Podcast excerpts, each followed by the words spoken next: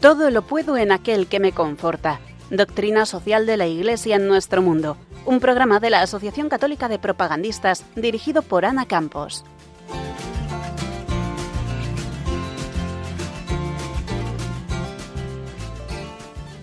Muy buenas tardes, queridos oyentes de Radio María, y bienvenidos un viernes más a Todo lo Puedo en aquel que me conforta. En este programa en el que desgranamos la doctrina social de la Iglesia, hoy vamos a abordar el tema de la educación y el tema de la libertad. Lo vamos a hacer de la mano de dos grandes expertos, Higinio Marín, profesor titular de Antropología Filosófica de la Universidad CEU Cardenal Herrera, de la que además es rector, y Luis Zaya Satrústegui, profesor de Doctrina Social de la Iglesia en la Universidad de San Pablo, padre de familia y esperanzado católico. Quiero dar las gracias a los dos por participar en este programa. Muchas gracias por venir, Luis, y bienvenido. Muchas gracias, Ana, por invitarnos. Como comentaba al principio, hoy vamos a hablar de educación y lo vamos a hacer de la mano de uno de los principios fundamentales de la doctrina social de la Iglesia, que es el principio de subsidiariedad. Para entender un poquito esta cuestión, ¿nos puedes explicar primero qué es este principio? Bueno, el principio de subsidiariedad es lo que denominaría nuestro maestro José Luis Gutiérrez un principio secundario de cómo se debería organizar la vida social. Y a lo que hace referencia es que la comunidad política está formada por diversos órganos que tienen una especie, vamos a llamar, como de orden jerárquico. ¿no? Abajo tendríamos el individuo, la familia, el municipio y otra serie de instituciones. El principio de subsidiariedad lo que dice es que los órganos superiores no deben asumir aquellas funciones que los órganos inferiores pueden realizar por sí mismos. De tal manera que con eso lo que evitamos es que la sociedad se esclerotice y si respetamos el principio de sociedad lo que permitimos es que todas las instituciones sean sanas y puedan buscar por sí mismas sus fines. Pero esto no es meramente católico, porque el Tratado de la Comunidad Europea en su artículo 5 también lo recoge, ¿no? Bueno, lo que hay que decir es que el principio de sociedad es un principio de razón, o sea, que surge cuando uno estudia cómo está estructurada la naturaleza propiamente por el orden natural y se da cuenta que hay organismos. Entonces, lo mismo que un padre de familia descubre que si él hace todo por su hijo, lo que acaba generando es un hijo incapacitado y por tanto hay que darle libertad para que haya cosas que se pueden. En el, ese orden natural, pues lo aplicamos también a todo el conjunto de la comunidad política y de la sociedad. O sea, que no es un principio cristiano, sino que es un principio de orden natural. ¿Cómo surge este principio y por qué?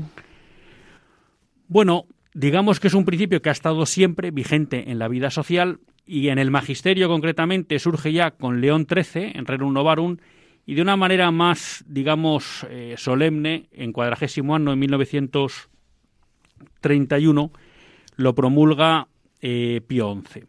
¿Por qué? Sobre todo porque empieza a tener peso la ideología marxista. Y entonces la ideología marxista realmente lo que plantea es que el Estado debe ser el planificador y controlador de todo el orden social, ¿no? Y es el Estado el que debe acaparar todas las funciones dentro del ámbito social. Entonces, de alguna manera, el magisterio sale al paso de esa ideología para recordar que hay un orden que pide el principio de subsidiariedad, porque si no, esclerotizamos la sociedad y cercenamos la libertad tanto de las familias como del resto de organismos sociales. Nace, por lo tanto, si no me equivoco, para limitar el exceso de poder o de invasión en algunos ámbitos del Estado, ¿no? Exactamente.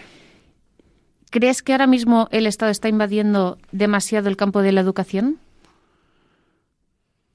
Sí, sí, sin duda. No cabe duda de que desde la Revolución Francesa, incluso un poco antes, hay un permanente deseo por parte de los gobiernos por controlar la educación, porque entienden que es un instrumento que permite el adoctrinamiento y el control social. Entonces es verdad que desde el siglo finales del siglo XIX vemos claramente cómo el Estado intenta controlar la educación y por tanto no aplicar el principio de subsidiariedad en materia educativa. ¿A quién le corresponde ese principio legítimamente? Claro, si nosotros acudimos al orden natural, a quien corresponde educar, en primer lugar, es a los padres. Los padres, eh, simplemente por el hecho de procrear, tienen el deber de hacerse cargo de esos niños y de darles una educación que les permita alcanzar una plenitud y desenvolverse adecuadamente en su vida. Junto a, a la familia, si acudimos al magisterio de la Iglesia, en este caso a Divinus Ilus Magistri, que es una encíclica también de Pío XI, es la única encíclica sobre educación, en 1929, nos dirá que hay dos instituciones que tienen que ayudar a la familia. Por un lado, la Iglesia, que le tiene que ayudar en todo lo que es la educación en el ámbito sobrenatural, y luego, por otro lado, el Estado, no porque el Estado tenga que educar a los hijos, sino que como la familia no dispone de todos los recursos necesarios para poder educar bien a sus hijos, ahí es donde el Estado tiene que aparecer no para sustituir a la familia, sino para ayudar. ¿Y qué supone esta intromisión del Estado en la educación? Bueno, con carácter general, un riesgo a la libertad y un peligro de adoctrinamiento. Cuando el Estado trata de controlar la educación, al final lo que conlleva es que impone los contenidos que se van a dar. Por tanto, las familias ya tienen un riesgo de que a sus hijos les adoctrinen unos principios morales contrarios a los que ellas consideran adecuados. Primer punto. Y luego, claro, eh, limita la libertad de las familias a la hora de poder elegir qué educación quieren para, para sus hijos. Por lo tanto, si en España se consiguiera acabar con este principio, ¿qué supondría? Una estatalización de la educación y un control social absoluto por parte de, del gobierno respecto de la comunidad. ¿Lo verías viable? Puede llegarse. Hoy en día es difícil porque todavía hay ámbitos como la educación concertada y la educación privada, pero no podemos negar que la educación pública tiene un peso muy importante en el ámbito español. En el entorno del 70% de los alumnos educan en el ámbito público y eso con una con un gobierno que claramente tiene la intención de utilizar ese sistema educativo como instrumento adoctrinador, hoy en día estamos cerca de que el Estado sea capaz de moldear la cabeza de buena parte de nuestra infancia y juventud.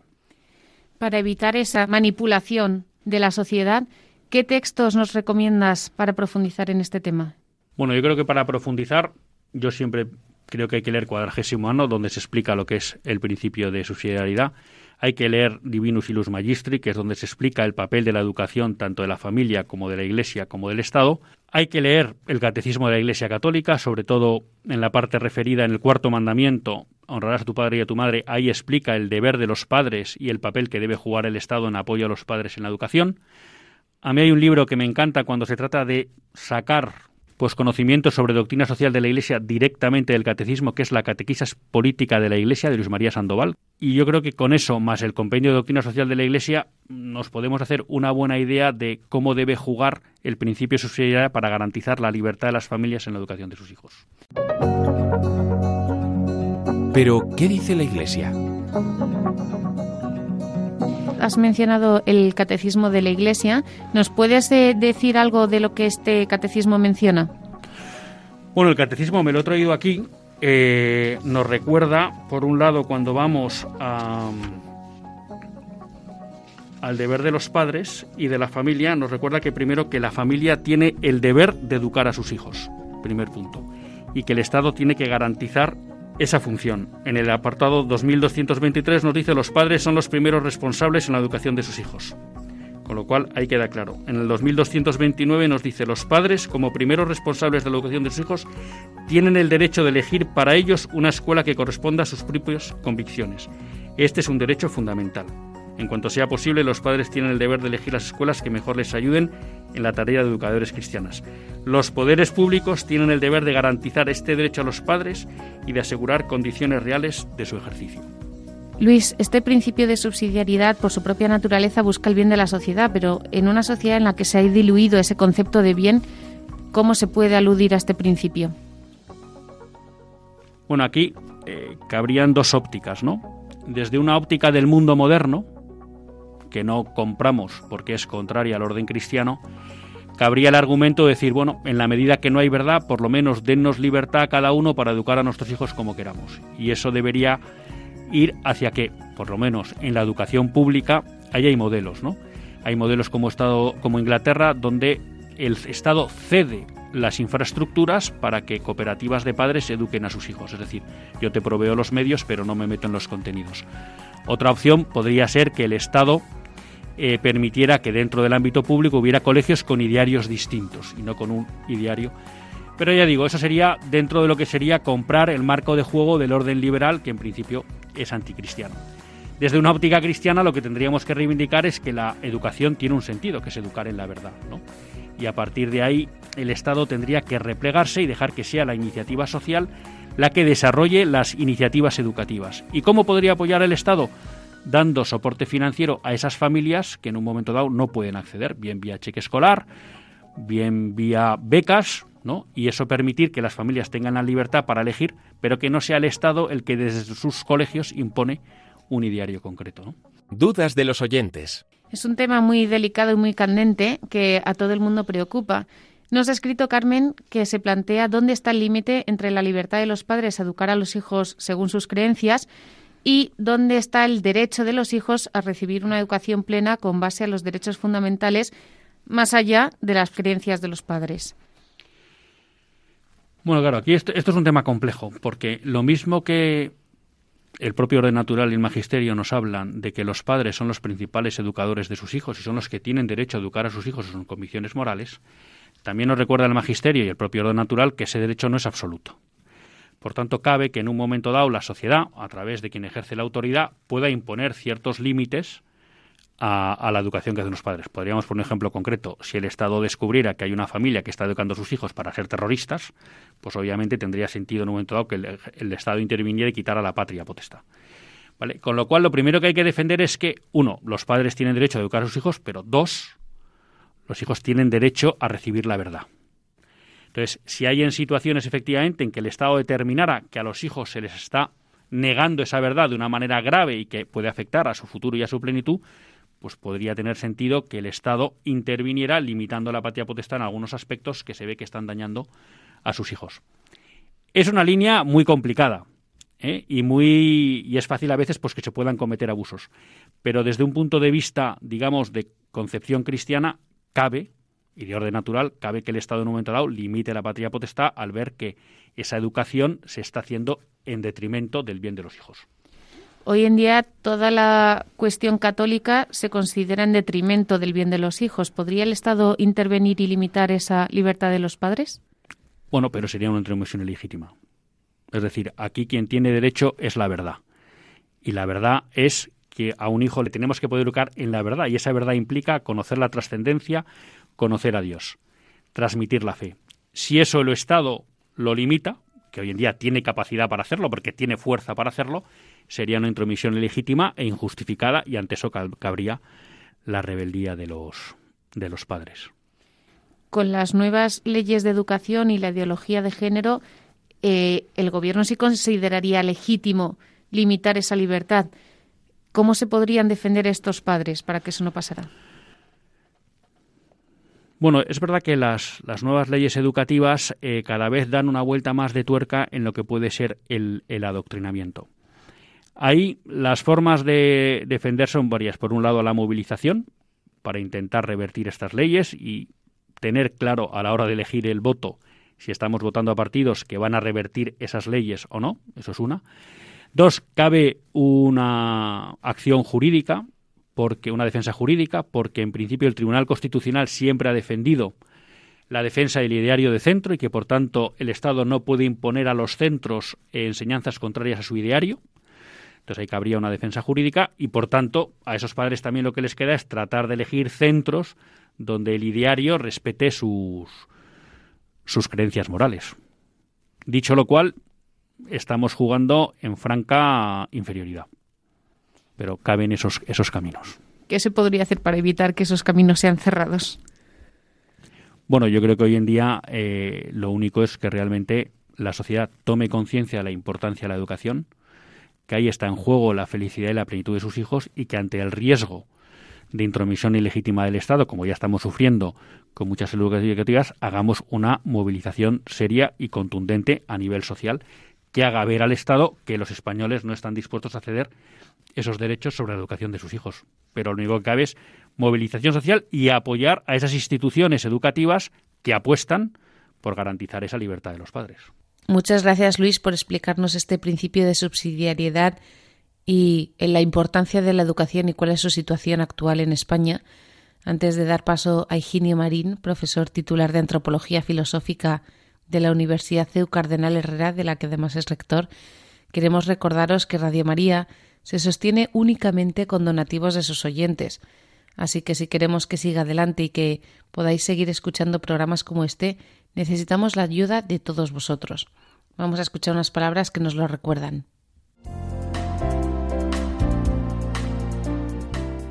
Dad gracias al Señor porque es bueno, porque es eterna su misericordia. Rezamos en los salmos. Sí, Dios Padre es tan bueno y misericordioso que nos ha enviado a su Hijo, hecho hombre, para mostrarnos el camino de la felicidad, que alcanza su plenitud en el cielo, compartiendo con nosotros una vida humana, con sus momentos gozosos, luminosos y dolorosos, hasta su gloriosa victoria en la resurrección. Una historia de amor que comenzó en su nacimiento y que Radio María lleva 25 años anunciando en España, con el apoyo de mucha gente buena que ha hecho posible esta radio que cambia vidas. Ayúdanos a seguir haciéndolo muchos años más con tu oración, compromiso voluntario, testimonio y donativos. Colabora. Puedes hacerlo sin moverte de casa, con una simple llamada al 91 822 8010, a través de Bizum o en nuestra página web www.radiomaria.es, en el apartado Donativos donde verás los números de cuenta para realizar una transferencia bancaria. También puedes hacerlo con tarjeta o PayPal. Preparemos nuestros corazones para recibir a Jesús en Navidad. Radio María, la fuerza de la esperanza. Pues ahí estáis invitados todos a colaborar y a participar para que Radio María pueda seguir difundiendo su mensaje. Muchas gracias a todos los colaboradores, a los voluntarios y a quienes hacen sus generosos donativos. Como comentaba hace un poquito, ahora vamos a escuchar a Higinio Marín, rector de la Universidad ECEU Cardenal Herrera, de la que además es profesor de antropología filosófica, y nos va a explicar qué es la libertad, cómo afecta a la educación y qué se entiende hoy en día por libertad. Yo no voy a hablar directamente de la educación. No me dedico a la pedagogía ni a la teoría de la educación, ni yo me dedico a la antropología filosófica. yo soy modesto profesor de filosofía y lo único que sé hacer es pensar en voz alta con ustedes, que es lo que me propongo acerca de qué es la libertad, eh, con la esperanza de que eso a los que son educadores les resulte de utilidad y a los que no lo son al menos les aporte argumentos o visiones o puntos de vista que contrastar en nuestras discusiones con, pues, con nuestros conciudadanos o con nuestros familiares o con los que sean. Sin hablar de la, de la educación, creo que sin embargo ustedes van a estar sacando conclusiones eh, eh, continuamente sobre ese asunto. Lo primero que quiero contarles es qué creo que pensamos en nuestro tiempo que es la libertad.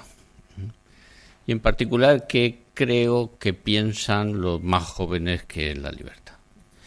Entendiendo por jóvenes también a los señores de 70 años que cambian de esposa y se compran un deportivo. O sea, de aquellos que creen que la libertad consiste en poder empezar siempre sin que el tiempo vivido, sin que las relaciones vividas supongan un vínculo.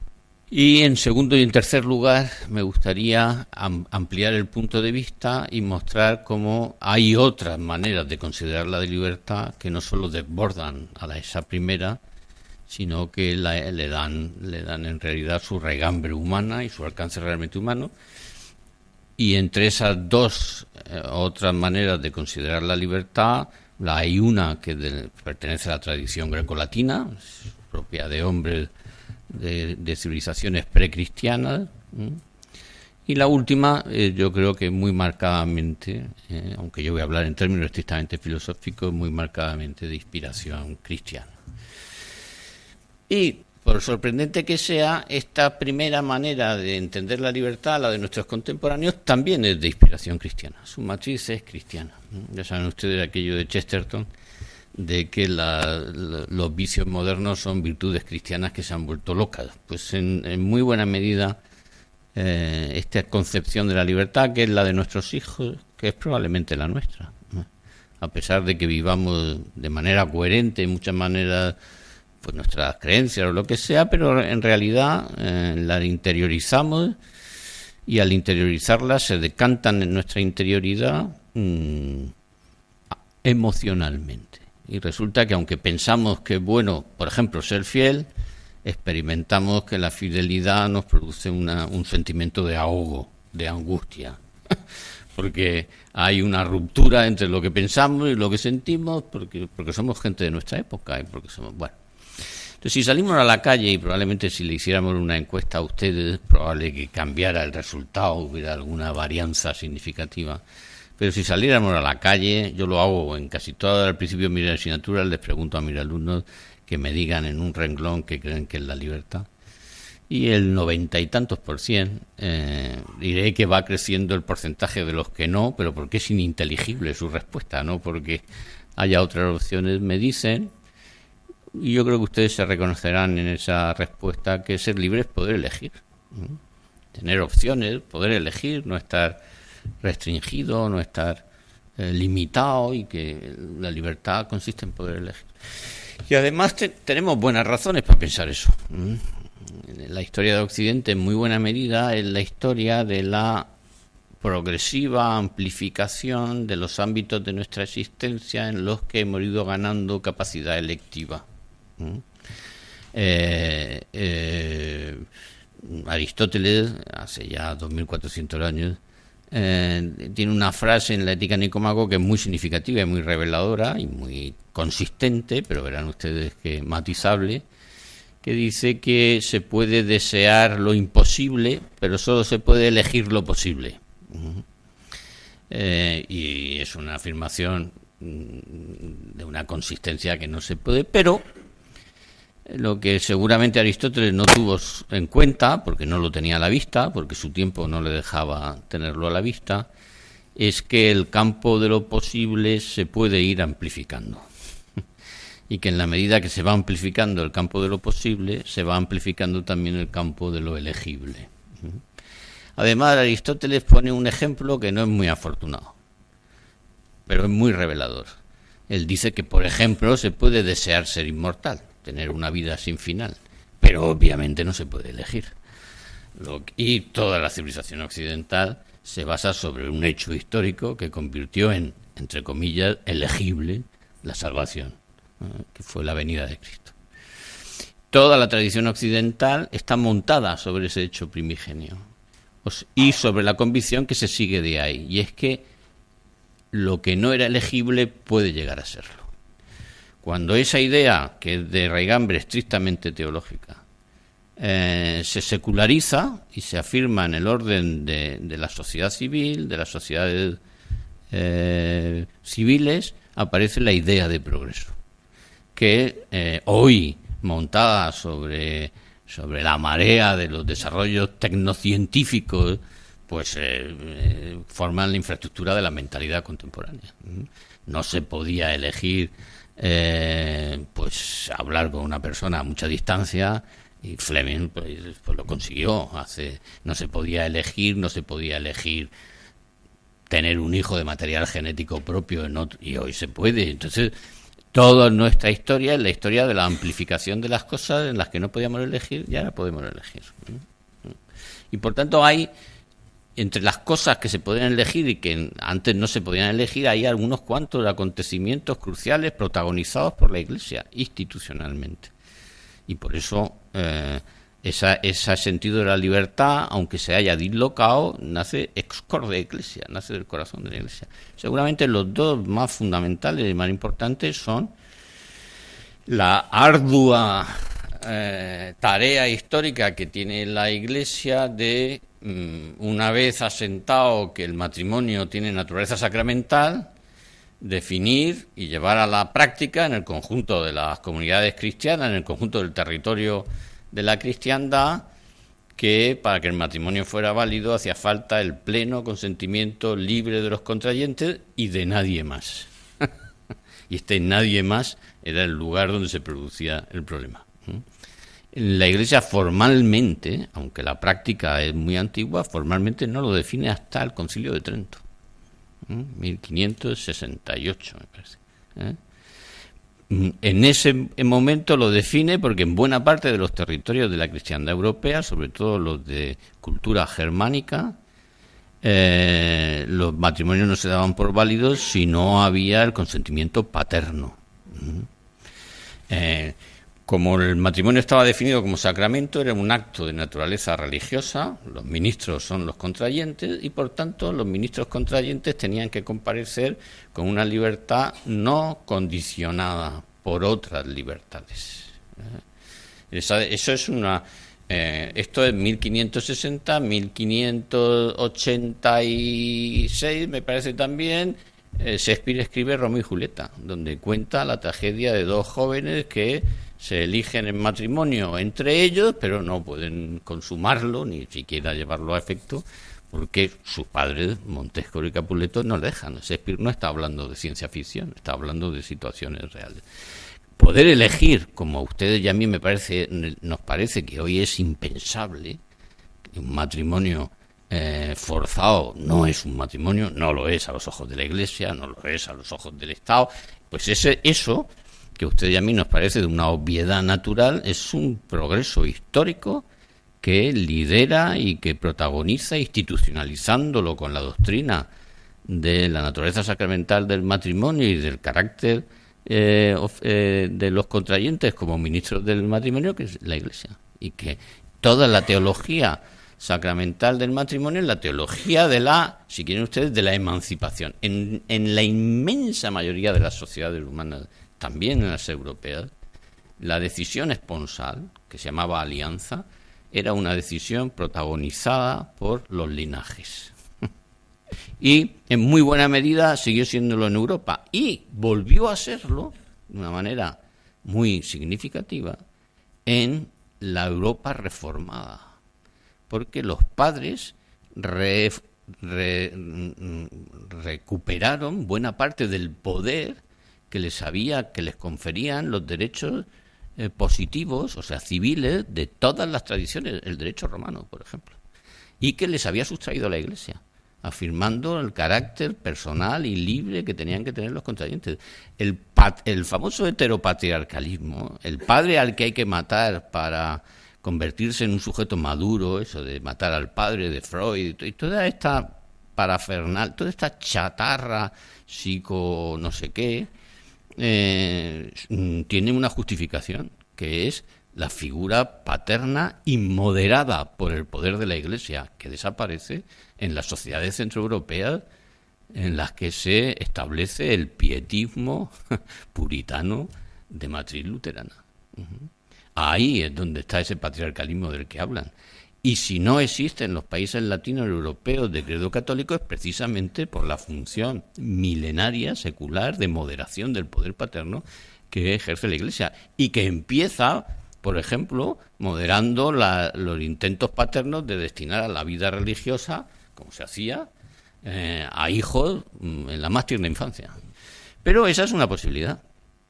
Y eso es un, algo que se ha hecho posible y que hoy forma parte de la estructura elemental del sentido común contemporáneo. Una segunda, en la que tampoco me quiero extender, es elegir oficio. Se puede elegir oficio en las sociedades donde hay gente que está dispuesta a enseñar su oficio a los que no son sus hijos. Eso no, eso, es una contralógica natural. ¿Por qué voy a enseñar mi oficio a alguien que no es mi hijo si ese sujeto al que le enseño el oficio se va a convertir en mi competencia? Eso solo puede ocurrir estructuralmente en una sociedad donde hay un oficio medular, vertebral de esa sociedad en la que los que lo ejercen no tienen hijos. Y entonces tienen que enseñarle su oficio a los que no son sus hijos. Y a imagen y semejanza de ese oficio, a ese lugar empiezan a llegar eh, eh, oficios de naturaleza civil cuya, cuyo aprendizaje requiere eh, de unas disposiciones personales particulares y de una inclinación particular. O sea, sujetos que se dirigen a un oficio civil de la misma manera que los sujetos se habían recibido, se habían dirigido al oficio sagrado. Y por tanto, de los que en cierta manera se puede decir, amplificando el sentido de vocación, que tienen vocación profesional. Y esa institución es la universidad, que es exactamente de la que decimos, de la que dice Juan Pablo II en la Constitución de las Universidades Católicas, que es ex cor de Ecclesia, o sea, nacida del corazón de la Iglesia. Se puede elegir oficio en Europa desde el siglo XIII, algunos, desde el XIV otros y hasta se puede elegir oficio porque existen las universidades. Porque las universidades, mm, entre comillas, liberalizan el acceso a oficios que no sean los heredados de los padres. En una sociedad en la que los hombres están acostumbrados a elegir a su esposa sin coacciones determinantes, influencias siempre las hay, o a elegir oficio sin coacciones determinantes, esa sociedad de manera natural y espontánea va a querer elegir a sus gobernantes. Y entre esos dos episodios y las revoluciones que dan lugar al mundo moderno y que convierten el poder político también en electo, en materia de elección hay un vínculo que es directo, aunque esa locura de la que hablaba Chesterton ya estaba en marcha y protagoniza esos últimos episodios con la forma de las revoluciones. Dicho esto, es bien visible que hay muchas razones para pensar que la libertad consiste en poder elegir. Y esa afirmación no yerra en lo que tiene de positivo, en lo que afirma, yerra en lo que olvida. Ser libre es poder elegir, pero poder elegir no es ni, ni todas las formas de la libertad, ni siquiera la más decisiva. Déjenme que muy brevemente le explique por qué la afirmación de que ser libre es poder elegir, y tan, tan cristalinamente como pueda, es inconsistente desde el punto de vista argumental. Si ustedes dicen que ser libre es poder elegir, como lo dicen nuestros hijos, nuestros jóvenes, como lo pensamos nosotros mismos, tendrán ustedes que convenir que para que la elección sea libre tiene que ser una elección no condicionada, o por lo menos no condicionada de manera eh, determinante, o sea, coercitiva. Pero si para elegir no hay, eh, no, para poder ser libre eh, hay que hacerlo de una manera no condicionada, entonces eh, se nos plantea el problema de que cualquier punto de vista que pretenda que hay definiciones de naturaleza objetiva acerca de lo que es bueno y de lo que es malo, se convierten en coacciones.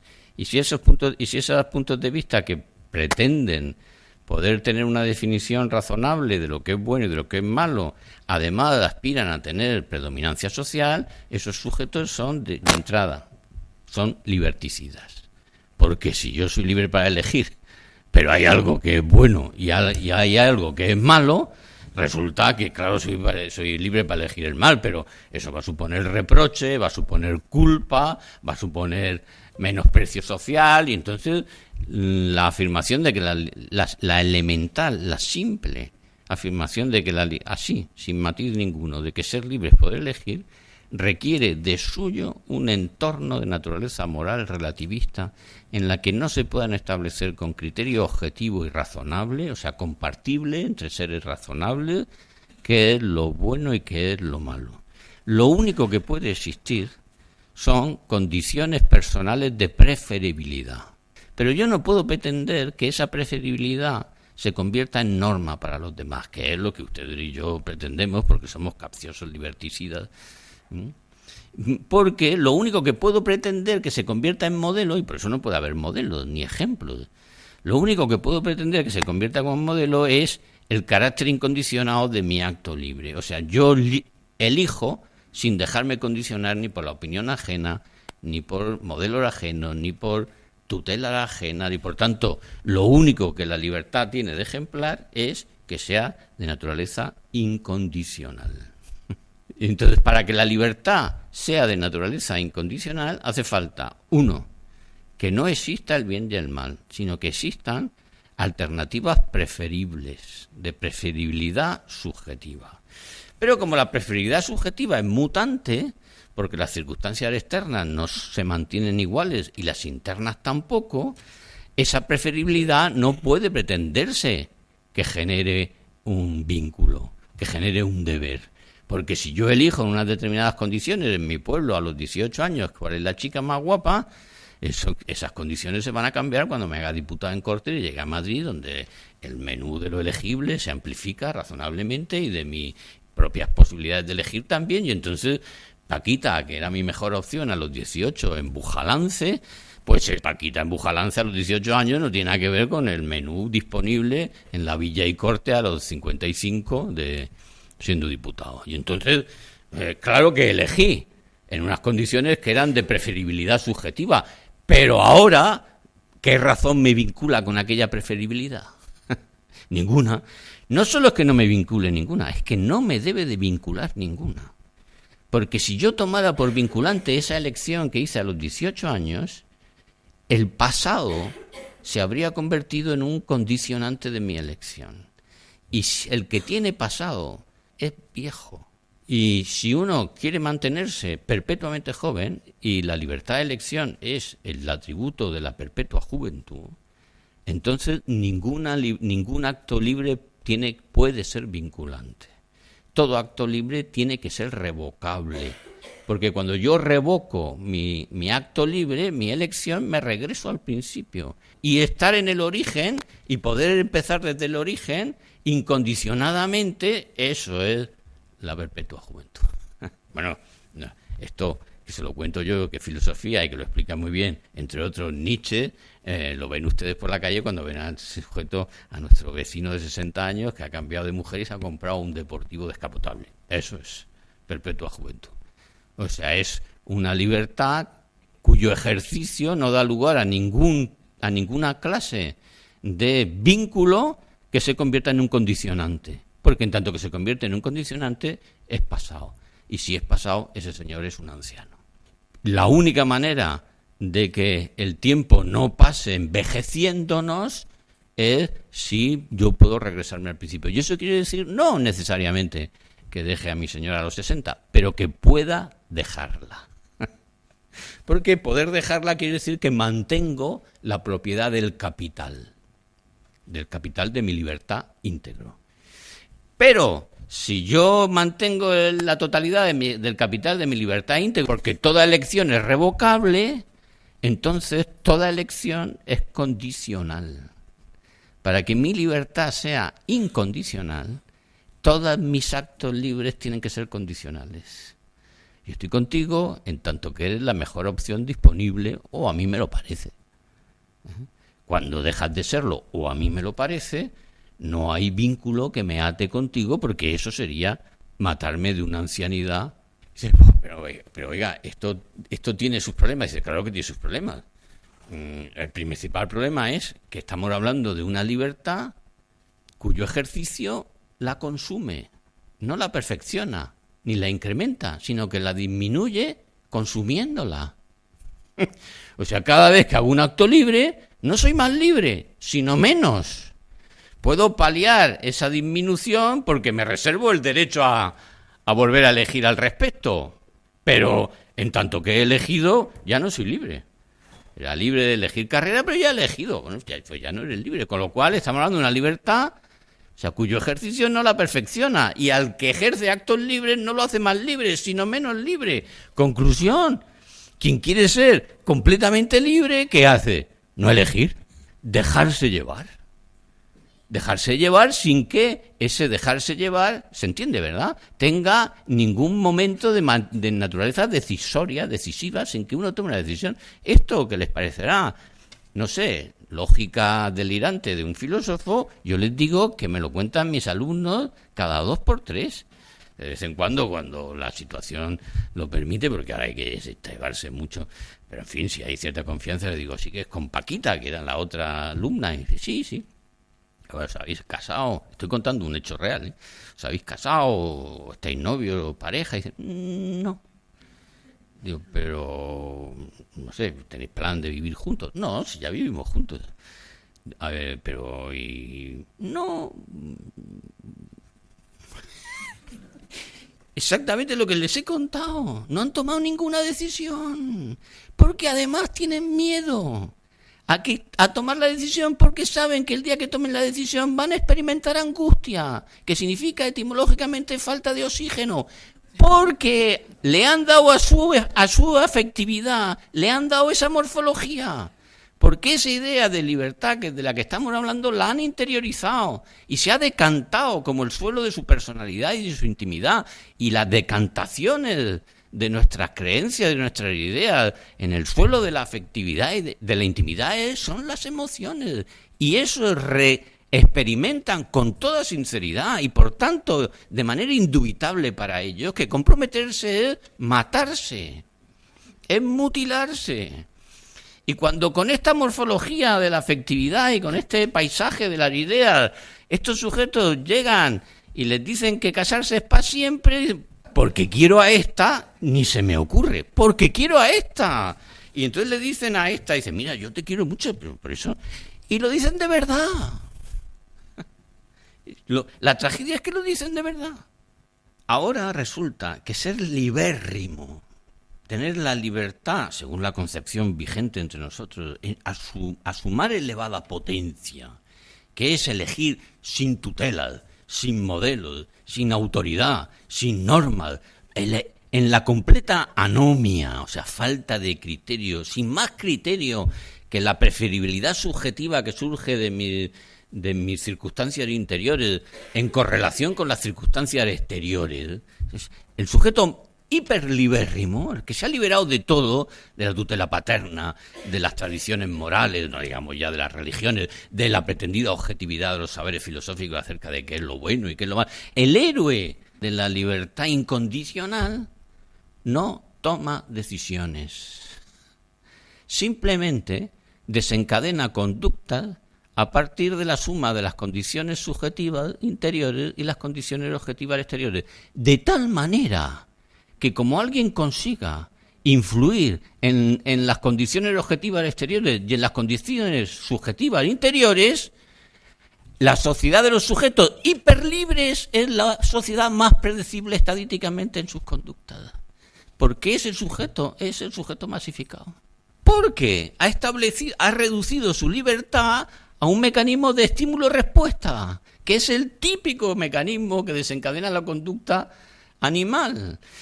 Y porque esa conducta termina confundiendo qué es la libertad y qué es el destino. Porque el destino de los seres humanos, y esto lo descubrieron los griegos, pero Lutero lo radicaliza, está en nuestro carácter. Y si nadie, y si usted y yo no sobreponemos decisiones libres de naturaleza esforzada y padecida a nuestro carácter, nuestra conducta es perfectamente predecible. Supuestamente libérrima, porque no me someto a ninguna norma, a ninguna constricción, a ninguna tradición, a ninguna autoridad, y al mismo tiempo y de facto, pura destinación.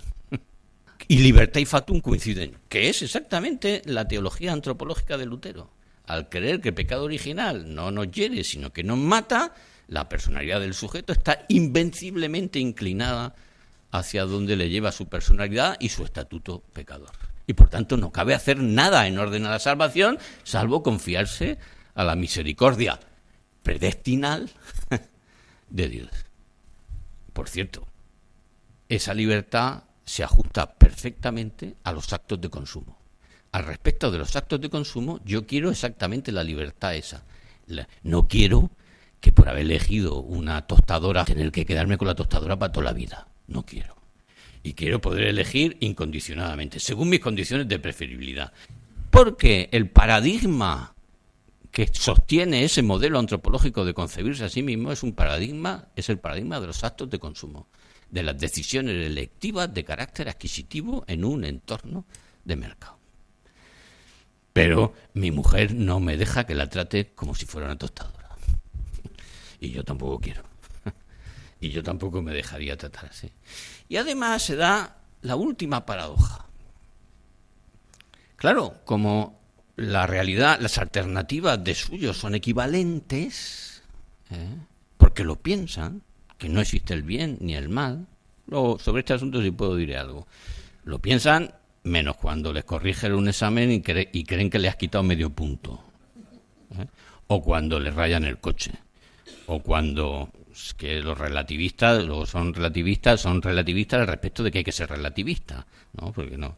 Pero bueno, como las alternativas disponibles para la elección tienen que ser de suyo equivalentes, cuando esa idea se interioriza como sentido común y se decanta emocionalmente, como el, como el, el, clima de la intimidad de ese sujeto, ese sujeto pasa a ser del grupo inminente de riesgo de la interiorización prereflexiva de que en la realidad no hay nada valioso de suyo, salvo lo que resulte en cada circunstancia preferible para mí o para ti. Y cuando en la realidad no hay nada valioso de suyo, la interiorización emocional de eso se llama aburrimiento. Y tiene en las aulas universitarias una evidencia estadística. Yo llevo dando clase en la universidad 31 años o dos, no lo sé. Eh, Si a mí me preguntan, ¿cuál es el rasgo que, se ha modificado? ¿En qué ha crecido? ¿Qué cosa hay ahora en abundancia y no la había hace 30 años, ni 20? No tengo ninguna duda. Apatía. Parálisis del deseo. Pero la elección tiene como, como, como desencadenante el deseo. Si tengo que elegir entre cosas que son de suyo equivalentes, la reacción sana del psiquismo humano es suspender la elección. Y entonces se ahoga la fuente del deseo. Nuestros alumnos, nuestros jóvenes, son paralíticos del deseo. Yo vivo entre la juventud de hace treinta y tantos años y no les presto reverencia. se la presto a mis mayores, a mis maestros. A ellos no, ni adoro bobamente la juventud ni siquiera la mía. Lo que tienen es mucho que aprender, mucho. Casi todo. Que eso es un joven. Alguien que ha tenido poco tiempo. Y el elemental sentido común les debería llevar a pensar que otros que han tenido más tiempo es probable que tengan mucho de lo que merezca la pena aprender. Y no lo tienen. Y no lo tienen porque nuestra sociedad adora bobamente la juventud. Y la adora porque tiene la concepción de la libertad que les he intentado describir ahora mismo. Porque esa concepción de la libertad tiene dos pulsiones que la sostienen. Una pulsión de juventud, que el tiempo no pase, que yo conserve mi libertad íntegra, que pueda volver a elegir. Y una segunda, todavía más profunda y seguramente más decisiva, que es una pulsión de inocencia. Porque lo que se consigue diciendo que todas las alternativas disponibles para la elección son equivalentes de suyo es exculpar al sujeto, que es la gran pasión de la cultura europea de los últimos tres años. Erradicar la culpa. Y entonces tenemos ya sujetos que son perpetuamente jóvenes e irreprochablemente inocentes. Y además que no eligen porque las cosas sean valiosas de suyo, sino porque circunstancialmente a ellos les resultan preferibles.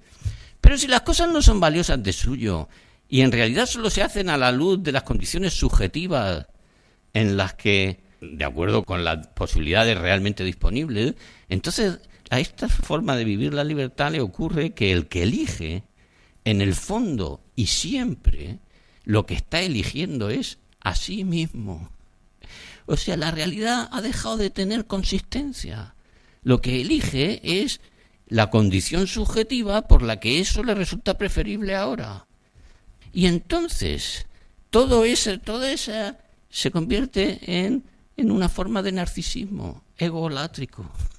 Y entonces nuestros jóvenes que quieren seguir siendo jóvenes perpetuamente y que les parece que no tienen nada que aprender de los que no saben qué es la, el rollo ese de la inteligencia, que no me acuerdo del nombre, esto de la inteligencia artificial que está ahora tan y que el que no tiene algo que decir a ese respecto no tiene nada que decir eso es, una adolescencia de naturaleza narcisista por cierto de los jóvenes que piensen así y de los señores de 80 años que piensan así que ya los hay que los de la generación del 68 están en los setenta y tantos o sea que esa juventud ya no es una edad de la vida es un estado de la conciencia que es otra cosa distinta.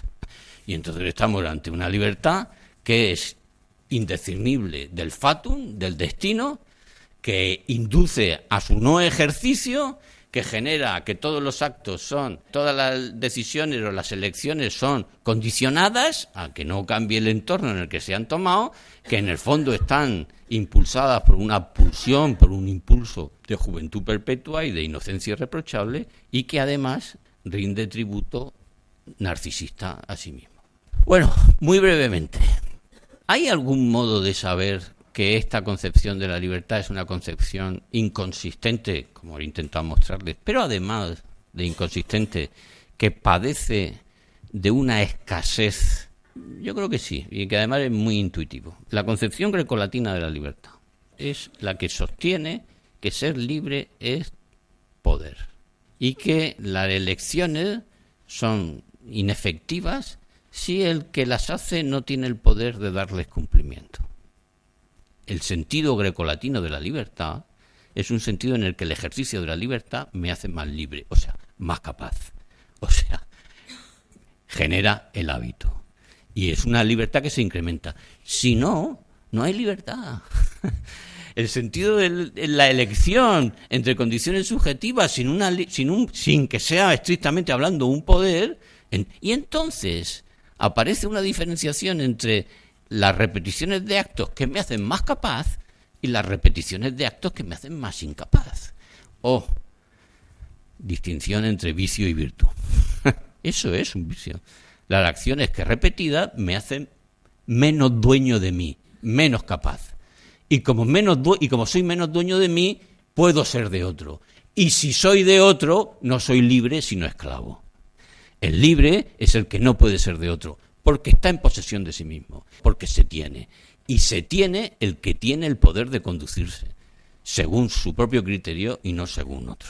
Solo con esto nuestro sentido contemporáneo de la libertad está desbordado. Antes les he hablado de las dos elecciones o decisiones más importantes que seguramente tomamos biográficamente, que es la persona con la que nos unimos en un proyecto vital de largo de larga duración, que es como les dicen ahora los, los tontacos pedantes que no quieren decir matrimonio, y la, y la carrera y el oficio.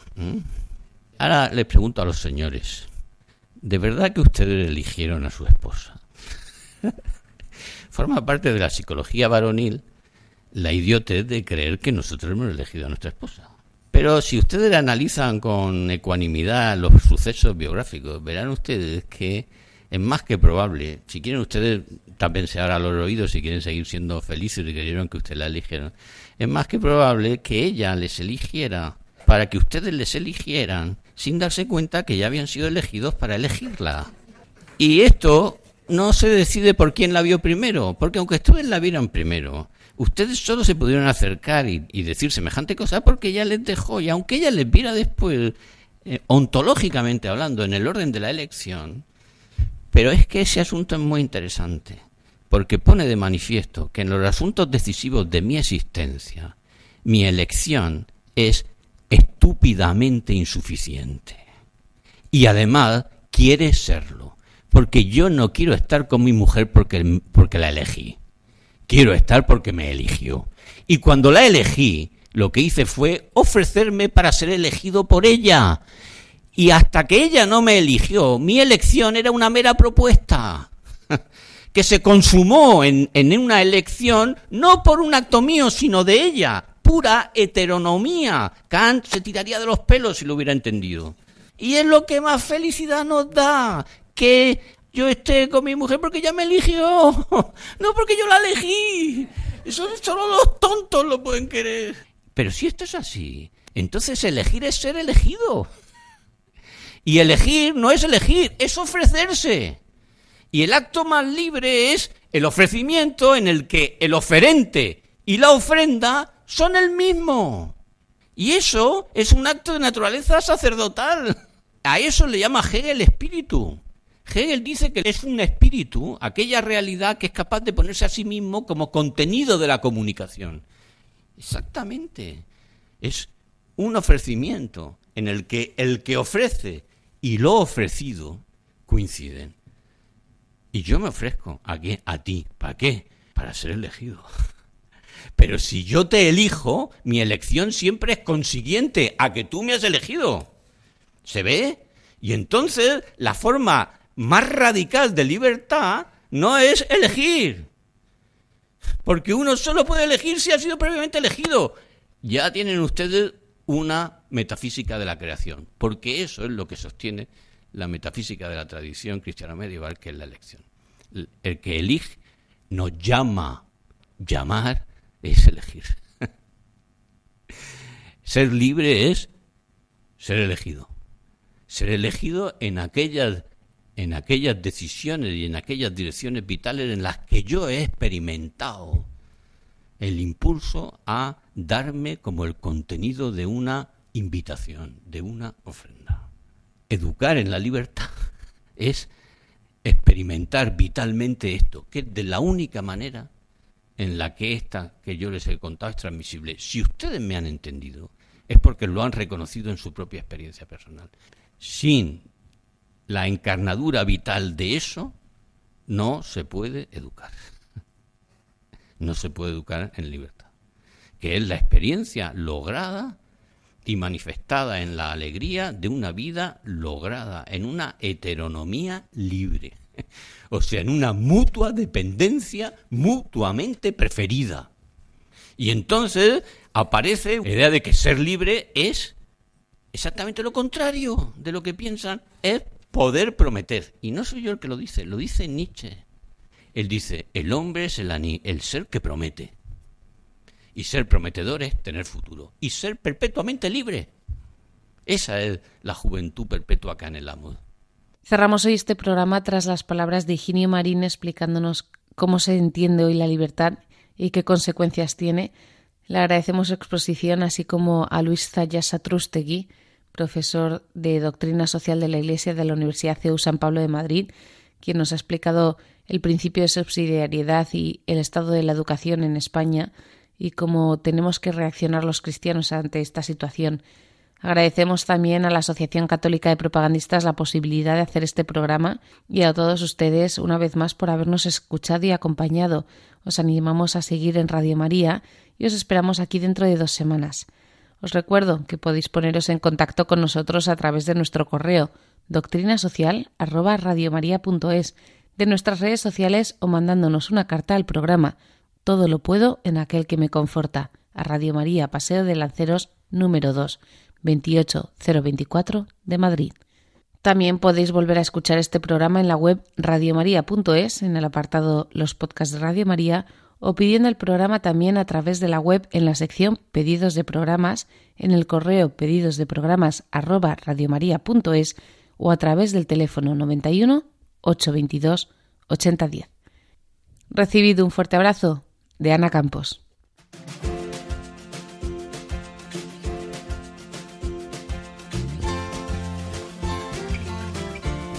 Todo lo puedo en aquel que me conforta. Doctrina social de la Iglesia en nuestro mundo. Un programa de la Asociación Católica de Propagandistas dirigido por Ana Campos.